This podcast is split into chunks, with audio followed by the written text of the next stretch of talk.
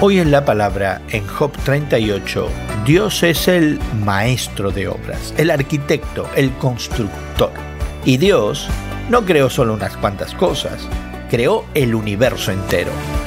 Tal vez recuerdes que el libro de Job en el Antiguo Testamento contiene la historia de un hombre que lo perdió absolutamente todo. Perdió su casa, su riqueza, reputación y empleados e incluso hasta sus hijos.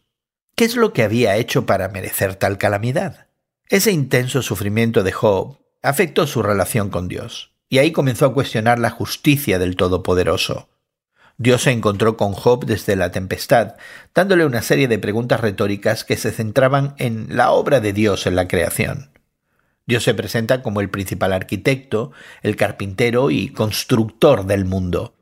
Solo Dios conoce los secretos del universo porque Dios verdaderamente es el maestro de obras. ¿Cómo se relaciona la respuesta de Dios con la pregunta de Job? Dios puso a Job en su lugar en el universo. Las preguntas de Dios obligaron a Job a pensar ¿dónde estabas? ¿Quién eres? ¿Alguna vez has creado esto o aquello? ¿Eres capaz de hacer aquello o lo otro? Dios es el creador y Job simplemente era una criatura. Él no debía juzgar a Dios, este hombre se olvidó de sus límites como criatura y de su posición ante el Dios Todopoderoso. Y este no es un mensaje fácil de escuchar, pero a veces necesitamos que nos recuerden nuestros límites, nuestra posición ante Dios. Él es Dios y nosotros no.